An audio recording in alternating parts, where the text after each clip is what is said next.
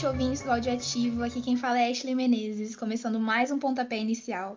Tô aqui hoje com os meus parceiros Pedro Brandão e Lucas Loyo, como sempre. E hoje, começando oficialmente o programa aqui, a gente tem o Guilherme Mendonça, que já fez uma participação especial, mas agora vai estar para sempre aqui com a gente. Boa noite, Guilherme.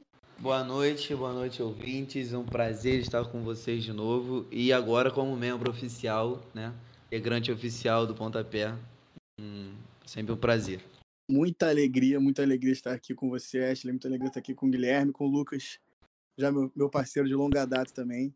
Animado para hoje, que teve clássico, então tem muita coisa pra gente falar aí. Vamos lá. Vamos que vamos, galera. Tô aqui com o Pedro, com a Ashley, com o Guilherme. Mais um dia, mais um pontapé, mais um episódio aí.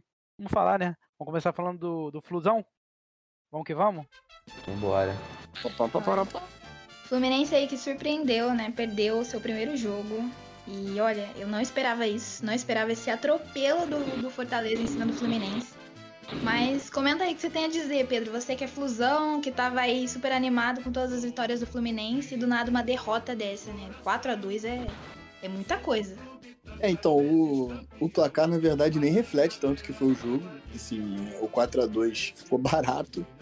O Fluminense podia ter sofrido muito mais gols. O Fábio é, provavelmente provavelmente não, com tranquilidade, foi o melhor em campo pelo Fluminense. Ele fez pelo menos umas 3, 4 defesas difíceis aí e evitou o pior pro Fluminense. É, é, é, um tipo. Foi o tipo de coisa que a gente já não via há muito tempo, assim, de nível de desorganização, é, de falta de entrosamento mesmo. O Fluminense entrou com um time misto. É, o Fluminense joga amanhã, né, contra o River na, na Libertadores e, e poupou para esse jogo que, que, uh, que o clube julgou mais importante, né?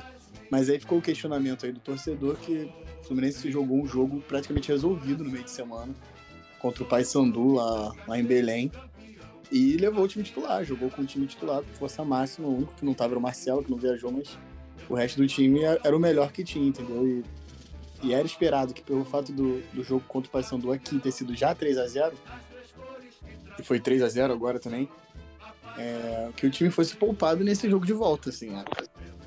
A diferença de elenco para o Paysandu é, é exorbitantemente maior do que a diferença de elenco para o Fortaleza, que é um time forte, que vai brigar aí por G4 no Brasileirão e fora de casa, né? Então, é, o jogo resolvido, o Fluminense foi com força máxima e o brasileiro, que por mais que seja de pontos corridos, cada jogo é uma final, entendeu? Esse, e esses pontos podem fazer muita diferença lá na frente. O Fluminense entrou com um time misto e parecia um bando dentro de campo, né?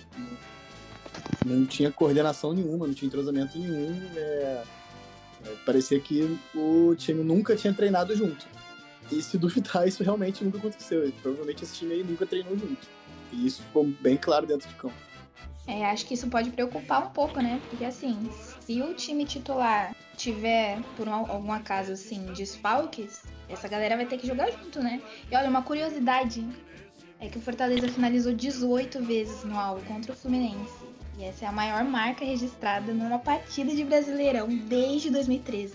Então, assim, a gente pode ver que foi um time bem desorganizado mesmo, que não, parecia que não, não, tinha entrosamento nenhum, que era a primeira vez que estava jogando junto. Era pra ter é. sido muito mais.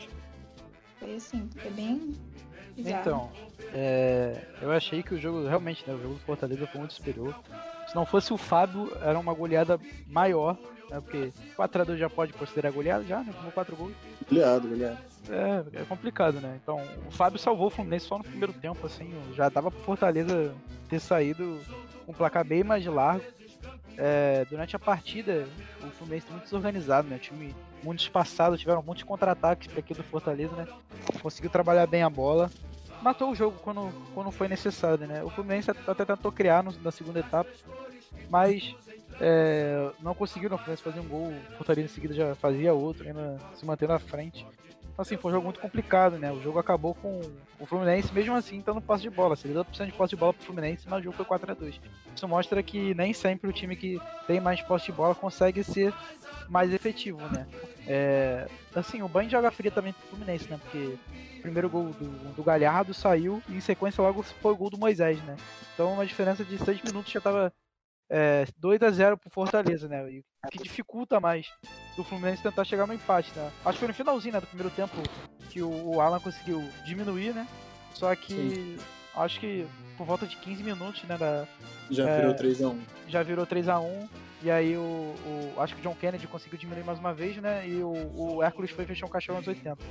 Só que é aquilo, né? O time do Fortaleza acabou finalizando bem, né? Acabou chegando bem, né? Contra o time do Fluminense. E falando principalmente do jogo é, contra o River, né?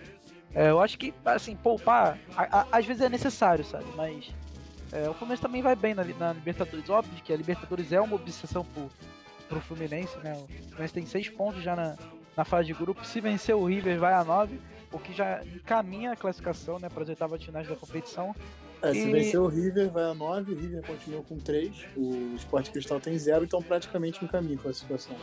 Sim, praticamente já encaminha mesmo a classificação, né? E falando de campeonato brasileiro, óbvio, é um campeonato muito longo, né? São 38 rodadas e a gente estamos na terceira rodada, muita coisa pode acontecer. Só que eu acho que é, é o que o Guardiola fala, né? O início, as oito primeiras rodadas são, são tão importantes quanto as oito últimas. Se você Perfeito. conseguir um, um resultado muito bom nas primeiras oito rodadas, né? Você já encaminha o seu título. Porque você consegue se desprender né, do- dos segundos, terceiro colocados. E se você fizer uma campanha consistente ali até os últimos oito jogos e conseguir ganhar os últimos oito jogos, você já, já ganha praticamente, já tem os três pontos só na metade do campeonato, né? Então, é, o Botafogo tá vindo muito bem, né? E eu acho que o Botafogo também pode fazer um bom campeonato, tá vindo bem organizado, 11 partidas sem perder. Né? O Fluminense também vindo um, de um bom resultado, né? Contra o, o Paysandu, veio jogando muito bem também na Copa do Brasil. E, e é isso. O que, que tu acha, Guilherme? O que, que achou da partida aí do Fluminense contra o Fortaleza? Fala aí pra nós.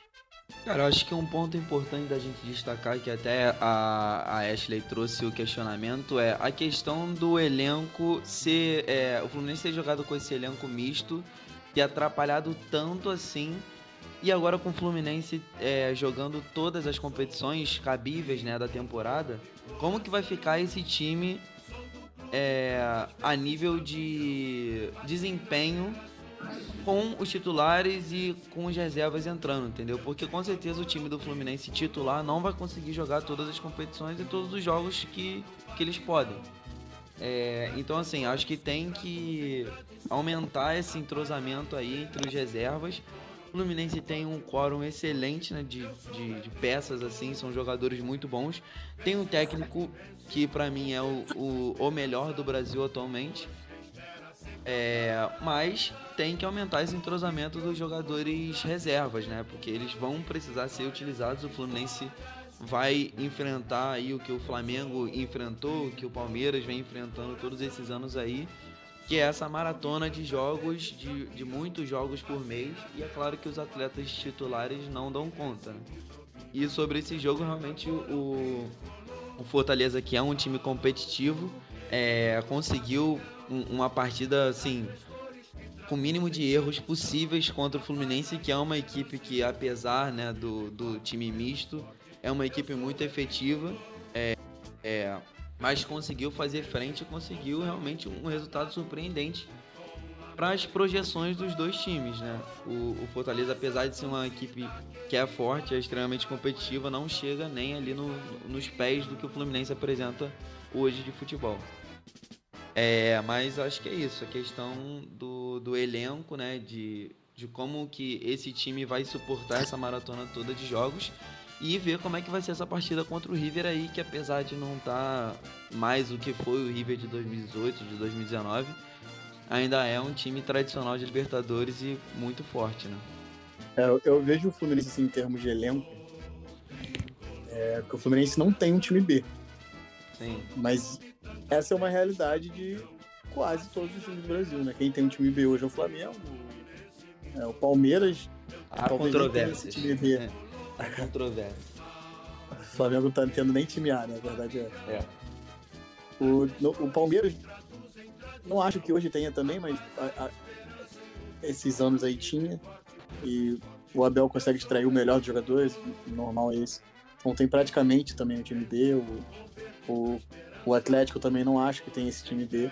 Mas assim, o Fluminense ele tem sim peça de reposição. O problema é que o Marcelo tá na lateral. Quem sai, quem, quem entra para substituir o Marcelo é o Alexander, que é o titular do meio campo.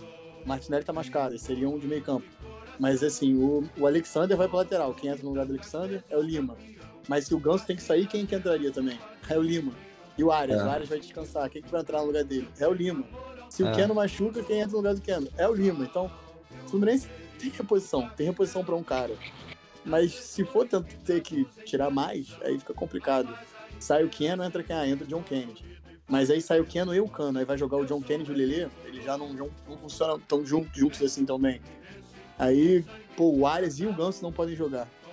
Aí vai botar o John Kennedy aberto e o, e o, e o Lima. Pô, mas aí ele perde um pouco da criação. O que, que vai criar a jogada se, se o Arias e o Ganso não estão, não estão jogando? Você precisa de um dos dois, entendeu? Então, o Fluminense ele não, não tem um elenco, um time B homogêneo.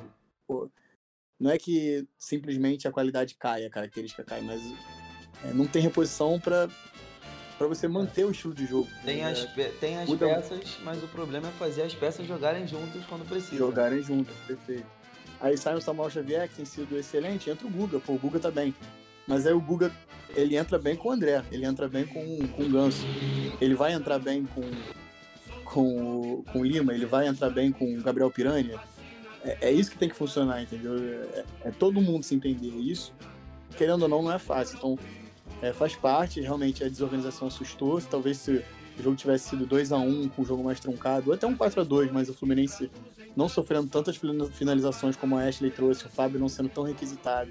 a gente não tivesse visto a, a zaga correndo pra trás o tempo todo. Parecia 2019, cara. Parecia o Fluminense CSA, o Fluminense chutando 35 vezes e o CSA fazendo um gol no final. O Fernando Diniz deve ter tido pesadelo com esse jogo. Mas assim, é, é isso que, que assustou, né? A, fa- a falta de entrosamento. E como o Lucas falou, a Libertadores é obsessão. Então, é saber ver se esse time vai ter cabeça, experiência para absorver isso, virar a chave e falar, ó, isso, isso vai acontecer aqui. É, perder de 4 a 2 e perder de 1 a 0 no brasileiro é a mesma coisa, zero pontos. Mas no mata-mata, um 4 a 2 e 1 a 0 você tem que escolher 1 a 0 mil vezes. Você não pode ser esse time que perde 4 a 2 senão você perde a chance depois de, de, de se classificar no jogo de volta. É, é isso, é virar a chave, absorver o erro e, e crescer para o próximo resultado. É, é voltar de novo à sequência que estava antes de perder e, e garantir o bom momento de novo contra o River Plate. É, e essa é uma experiência que o, o Fluminense ainda não teve durante a temporada, né? Assim, que é tá embalado e aí sofrer um baque desse e aí como voltar ao, à boa sequência, entendeu? Mas vamos ver aí as cenas dos próximos capítulos contra o River. Aguarde cena dos próximos capítulos. Aí vocês falaram aí sobre as trocas, né, dessa posição, substituir vários no mesmo jogador. E a gente teve um problema desse aí no Flamengo, né? Contra o Flamengo e Botafogo, que o Gerson foi substituído de última hora, teve aí sentiu o adutor e foi substituído pelo Ayrton Lucas, que era a opção do Sampaoli, mas que não Coisa linda. tipo de efeito não. Foi trocado depois pelo Ayrton Ribeiro e que também, ao meu ver, assim, não deu muito resultado também, né? O que, que você acha sobre isso, Guilherme? Cara, olha, esse jogo foi assim. é- é- foi realmente para testar a paciência de todos os torcedores do Flamengo, né? É, se, se você pode eleger um culpado assim de primeira para esse jogo, é claro que o jogo teve diversas nuances onde você pode achar diversos culpados aí. Mas o, o principal deles talvez tenha sido o São Paulo, cara. Ele, ele, desde o primeiro minuto de jogo, ele já teve uma ideia errada. E foi substituir um homem de meio campo, de, de criação é, e de criatividade, que é o, o, o Gerson, pelo Ayrton Lucas, que é um lateral que vinha jogando muito. É, uma, assim, uma, uma troca completa, completamente equivocada. E depois ele saca o Ayrton Lucas para colocar o Everton Ribeiro no, no segundo tempo, mantendo ainda os três zagueiros. É, mas eu acho que, assim, a gente tem mais é que analisar os méritos do Botafogo para esse jogo, né? O que, que você acha, Brandão? Cara, é, eu acho que o Botafogo, assim, começou o jogo é, total controle da partida, tipo, mas total mesmo.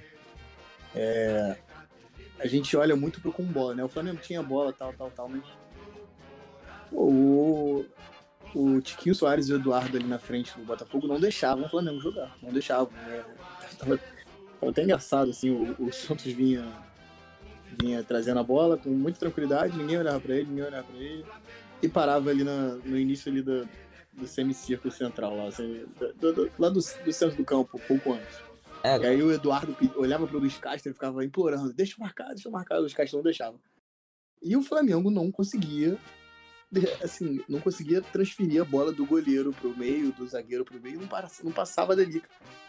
É, o, o Tiquinho e o, e o Eduardo tiravam todas as linhas de passe e o, o Flamengo fez isso o jogo todo. O jogo do Flamengo foi ali atrás. é, o, Isso até, até sair gol do Botafogo, as expulsões e tal. Mas assim, o, o Botafogo vinha, aí tinha o lançamento. E o Botafogo atacava, roubava velocidade, circulava pra cá, pra cá, pra cá. É, esse grande partido do Marçal, o Tietchan jogando muita bola. O Eduardo, cara, é muito diferente. E o Tiquinho Soares eu não preciso nem falar. É, assim, o Fabrício Bruno passou muito mal com o Tiquinho Soares. O Tiquinho Soares encostava as costas no peito dele. Girava pra cá, dominava pra cá, virava pra lá. é, invertia jogo, saía, driblava. Cara, Mano, joga muito o Tiquinho Soares, joga muito mesmo. E É. assim, foi, foi construindo resultado. O Botafogo foi.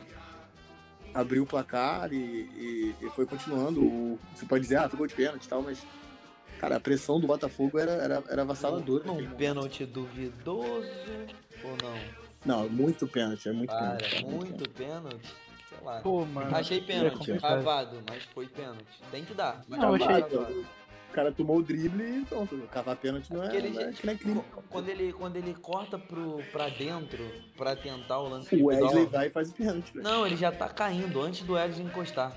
Antes do Edson Mas o encostar nele, Não, é já muito, tá é muito, é muito pênalti, cara. Mas foi Não é pouco pênalti, pênalti, não. pênalti. É, eu Agora, acho que. Também é, precisamos destacar um ponto que foi a arbitragem terrível desse jogo, né? Terrível. É, com certeza, mano. Achei a arbitragem Comprometeu deixou já principalmente. jogo. É, principalmente acho também na expulsão do Thiago Maia, né? Aquele, aquele lance era pra expulsão, claramente. É, Por mais que, que ele tenha chegado atrasado e tal, tomou amarelo, mas mesmo assim, cara, eu acho que era pra vermelho por causa da. da, Força, né? da- é, por causa da força, exatamente. Não, nem Foi só da força. ele Em nenhum momento ele visa a bola, cara. Ele, ele não chuta a altura da bola. Quem joga bola sabe, se você quer pegar o cara, você vai pegar. Se você ele quisesse chutar a bola, ele ia chutar o tornozelo, ia chutar o pé. O cara, o negócio vai na canela, quase no joelho. Ele não tentou visar a bola em momento nenhum. Não é possível. A Edna nunca, nunca jogou- chutou uma bola na vida pra não saber que, que Sim, claramente A mais Edna, precisa a cara. Edna, a gente tem um problema com ela na real, né? Que ela, ela é uma técnica, é uma técnica não, uma juíza assim que tem um problema com, com falta, com cartão ali. Então ela, ela viu coisa onde não tinha que ver e, e não deu coisa, tipo, se fingiu de cega ali onde tinha que ter dado cartão, né? Mas esse é um problema Cara, recorrente ele- dela. Não achei que foi É assim. verdade. não foi pênalti. Achei que. É condição de jogo. Eu né? acho, que eu, li, eu acho que eu li isso hoje em algum lugar sobre o quanto é prejudicial é, o juiz não jogar bola. Tipo assim, pega um juiz que assim, nunca jogou bola na vida. É. E eu, cara, se você for trazer pra esses lances, o, o cara que não jogou bola, não tô dizendo profissionalmente, não, mas tipo assim, o cara que nunca jogou bola, que não. Ah, eu só, só virei juiz, eu gosto de futebol, só juiz, mas o cara que não, é, não entende a malícia do jogo, sabe? Não, é, ele, ele não vai ver coisas que, que são óbvias. Tipo, essa do Thiago Maia, pra mim, é, é o retrato perfeito disso. É, qualquer, qualquer pessoa que chutou uma bola na vida sabe que o Thiago Maia quis atingir o de plástico, cara. Não tem outra explicação. Aquilo ali, pra mim, é, é, é de um antijogo, é de uma, é de uma deslealdade, assim, bizarra, cara. O Thiago Maia nem tem coragem de continuar em campo, sabe que qualquer coisa que ele fizesse, ele ia tomar o amarelo pra ser expulso. É, o Thiago Maia É, que deu-lhe uma porrada no cara e se machucou, né? Exatamente. Lembrando, Assim, inclusive é- está fora do, do próximo Exatamente. jogo. Ele é desfalque. Reforço? Ele é desfalque e reforço, eu ia falar exatamente sobre isso, desfalque e reforço do time, porque o Thiago Maia vem jogando muito mal. Cara, eu acho que pro jogo é, é, de domingo, né, o jogo de ontem, foi muito complicado. Eu acho que o, o São Paulo ele falou a respeito de não ter começado né, com o Everton Ribeiro desde o início, porque o Everton Ribeiro tava voltando de uma lesão, então não, ele não tinha condições de jogar os 90 minutos. Mas eu acho que quando o Everton Ribeiro entra no segundo tempo, o jogo muda completamente. O Flamengo consegue criar chances, empilha chances. Só Pedro e Gabigol juntos devem ter perdido uns 10 gols de frente pro gol. Então, assim, é, Foram falar que. cinco gols, assim, muito claros. É, foram, Quatro do, do Gabi e um do Pedro. Não, foram três do Pedro e quatro do Gabi. Foi muita coisa, cara. Eu, teve o lance do Pedro no, no final do segundo tempo, que cara a cara A também. letra do, Também do tem Everton, um- né? É, exatamente. Também tem, tem, tem, tem que dar os méritos pro, pro, pro PR, porque, cara, Não, aquela que bola que ele que pegou. do Lucas. Aquela Pô. do, do Cebolinha também. A do Cebolinha é absurda, cara. É, o Cebolinha é azarado demais, cara. O cara, ele faz o certo, só que não consegue fazer o gol. É, é incrível.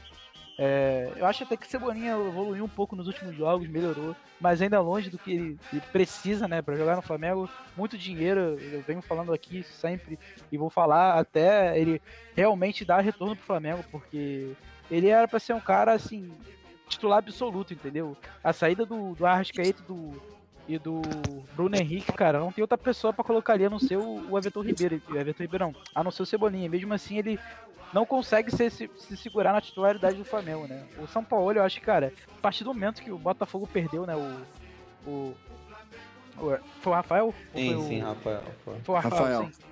A partir do momento que ele pegou Infantil, o Rafael... infantil, Infantil, exato. Não, e o São Paulo ele continuou jogando com o esquema de três zagueiros, cara, com um É, a cara, menos. ele, ele, ele quis... Ele tinha que ter no mínimo é, puxado uma linha de 4, ou botado num 4-2-4, entendeu? Pra pressionar muito o time do Botafogo, uma bola sobrada talvez fazer o gol. Só que sei lá, cara, eu acho que ontem era tudo pra dar errado pro Flamengo mesmo. A quantidade de gol perdido que os dois atacantes do Flamengo tiveram é inexplicável. É, eu acho que foram dois momentos no jogo. É, O Botafogo venceu. E a gente viu no primeiro tempo, antes da, antes da expulsão, antes do- da confusão toda, uma vitória clara do Botafogo. A vitória no primeiro tempo foi assim, muito clara do Botafogo de, de jogo mesmo. E depois o jogo se configurou para uma vida fácil do Flamengo. A verdade é essa. Era pro Flamengo ter, ter avassalado o eu também Botafogo. acho, dava pra ter virado o jogo muito Só tranquilamente. que o Flamengo o fez de Flamengo joga com o Vidal. vencer. Então, o é esse. gente teve- o Vidal ele anda além da vitória, além da vitória do, do, do- do Botafogo, a gente viu uma verdadeira derrota do Flamengo, que tinha o jogo na mão e não conseguiu fazer resultado. Eu, eu, assim, é, eu dou muito mérito também pra como o Botafogo se defendeu. Eu, eu acho que começou muito errado ali o Luiz Castro substituindo, botando o Depla- o Di Plácio no lugar do, do Júnior Santos. Só que depois ele bota o Tietchan na, na e deixa o, o Tiquinho solto. Bota o Luiz Henrique na esquerda, que podia ter, ter liquidado o jogo muito antes, mas perdeu um gol ali que pra mim não era pra perder, um contra um com o Davi Luiz. E aí ele ficou, ficou Tiquinho, Danilo, é, depois ele botou mais um que eu não tô me lembrando, ele botou ali no meio pra botar o Tietchan pro lado. E aí desceu o, o De Plácio, os dois zagueiros e o Marçal, assim, aí depois disso o Flamengo não conseguiu jogar mais. Depois que o Tietchan foi pra, pra ponta direita, o, o Botafogo até melhorou de novo, fez o terceiro gol, a jogadaça do Tietchan. O Tietchan tirou da cartola ali, driblou, driblou dois, segurou a bola e deixou o Tiquinho ali pra embaixo da trave praticamente. Assim, é, é, pra mim foi, no primeiro tempo foi, assim, de verdade, quase um atropelo do Botafogo. E aí o jogo ficou muito favorável pro Flamengo, que não conseguiu, não conseguia criar, criou pouco. E quando criou, parava no perri ou, ou assim, na incompetência dos atacantes. E depois não conseguiu mais mesmo. O Botafogo, depois que se acertou, que se fechou, o Luiz Castro fechou a casinha ali perfeita, não tinha mais o que o Flamengo fazer mesmo, não. Eu acho que uma vitória, assim, bem, bem tranquila do Botafogo até. É, essa, Passou um aperto ali por um tempo e depois. essa Deu tudo derrota, essa derrota que você falou do Flamengo, é, ela passa muito pelas convicções do, do São Paulo, que se mantiveram em todo momento do jogo e ele em nenhum momento é, colocou a mão na consciência e falou, pô, será que se eu tentar é, algo diferente aqui não vai dar certo? Porque assim, a partir do momento que o Flamengo tem um jogador a mais você continua com três zagueiros de ofício, mesmo que o Flamengo não estivesse funcionando com três zagueiros de fato, né? O Léo Pereira tava mais como um lateral esquerdo e, e o Arrington Lucas, né, antes de sair, funcionando mais como um, um meio-campo, né? Do que um ala. Mas é, a partir do momento que você tem um jogador a mais, cara, volta pra linha de quatro, coloca. é, deixa o Fabrício Bruno e o e o Léo Pereira ali que tem mais físico pra correr atrás de um possível contra-ataque.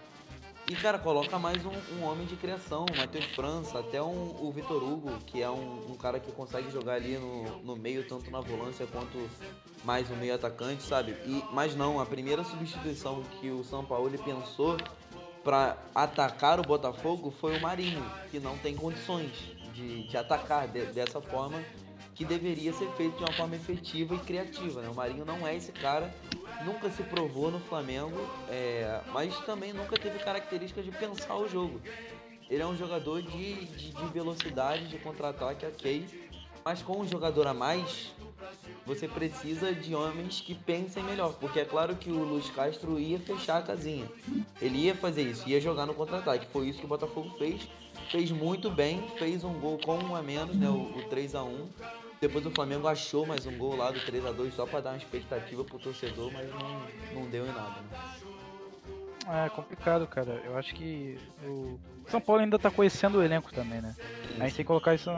Porque é claramente, se ele tivesse visto todos os jogos do Flamengo na última temporada, é, é impossível o Vidal jogar 81 minutos num jogo inteiro. Ele não consegue jogar um, um tempo só. Entendeu? Ele, todo ano passado ele questionava muito também o, o, o Dorival Júnior por isso, porque ele só entrava no final do segundo tempo, discutia várias vezes com o Dorival Júnior justamente por isso. O Vidal não tem condições nenhuma de jogar 80 minutos de futebol, com a idade que ele tem, com a velocidade que ele tem, jogador muito lento. E claramente, assim, ele, ele perdeu o, o gol que muito provavelmente iria aliviar o Flamengo logo no início do jogo. Ele, de, praticamente dentro da pequena área, ele perdeu um gol feito chutou a bola na trave, um bolão do Wesley. Né? Eu vi muita, muita gente criticando o Wesley, falando, pô, muito mal do Wesley no jogo de ontem. Só que, cara, o garoto tem 18 anos, 19 anos, né? Um moleque muito novo na base do Flamengo. O Flamengo jogando com três atrás, o garoto com pouca, poucas opções de passe, já que quem deveria dar opção de passe seria o Vidal. Só que o Vidal pouco se movimenta no jogo, ele é um cara de, já tá velho, sabe? Eu acho que o São Paulo, ele, ele tá indo mais pelas características que ele conhece dos jogadores. Ele trabalhou com o Vidal, ele trabalhou com o Marinho, então ele tá apostando no, no que ele sabe. As ele convicções dele. Ao longo do tempo, é, exatamente. Então, ao longo do tempo, ele vai perceber quais jogadores se destacam no elenco, quais jogadores ele tem que escalar com certa clareza e quais não, entendeu? Eu acho que optar pelo Matheus França e Vitor Hugo tinha que ter sido logo no início do segundo tempo, dava no máximo 15 minutos e os moleques já tinham que entrar para poder mudar esse jogo. Entraram faltando muito pouco para acabar a partida, essa é a verdade. É, essa é uma característica do Sampaoli. Eu já havia falado na semana passada, né, que ele é muito intuitivo, ele mesmo diz isso. Ele coloca o jogador na hora que tem que colocar pelo que ele conhece do jogador. Se ele achar que aquilo é o certo, ele vai colocar naquela posição. E ele mesmo fala que ele não estuda, eu, eu tenho certeza que ele não estudou adversário, é, não estudou o modo de jogar do, dos próprios jogadores do time, por isso que ele vai conhecendo assim na vivência, vai vendo quem se encaixa com quem. Quem for melhor no treino, ele vai colocar o que ele achar que for melhor, por isso até que ele jogou com, com três zagueiros. É, não acho que ele trocaria mesmo pela, pela torcida, assim, né? Que encheu o saco bastante. E com razão também, porque eu também ficaria super brava. Mas, assim, o, o São Paulo, ele vai fazer o que ele quiser. E eu, eu, eu acho isso até certo ponto errado, mas, assim, é, é algo que funciona dele, né? Na característica. No momento ele viu que não funcionou isso, talvez no próximo jogo ele tente trocar. Falando do Flamengo, não achei que que foi só erro do Flamengo, entendeu? Achei que foi muito erro do, do São Paulo, sim. É, mas acho que as condições, no geral, não tiram a vitória do Botafogo. A arbitragem foi horrível. É, eu não gosto da arbitragem da Edna, já falei diversas vezes aqui. Que é uma arbitragem que me incomoda, que para mim não sabe, não sabe apitar. É, as condições também, o Botafogo vem jogando muito bem. Achei que no começo o Botafogo apanhou até um pouquinho. Mas depois, quando se encontrou no jogo, marcou com pressão, soube finalizar, soube passar pelos espaços, soube marcar bem também o Flamengo. É, e quando teve oportunidade, marcou. Achei que o Flamengo estabilizou um pouquinho mais depois que o Rafael foi expulso e que o Everton Ribeiro entrou também. Foi aí que o, o Flamengo conseguiu dar, dar aquela respirada. Eu achei que eles iam conseguir também empatar. Não conseguiram, né? Foi realmente como o Lucas, o Lucas não, o Pedro falou, foi massa do Botafogo mesmo. É, acho que tinha que ser mesmo essa, essa derrota.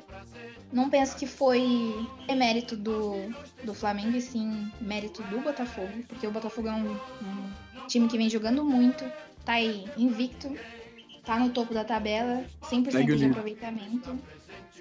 Oi? Segue o líder. Exatamente, segue o líder.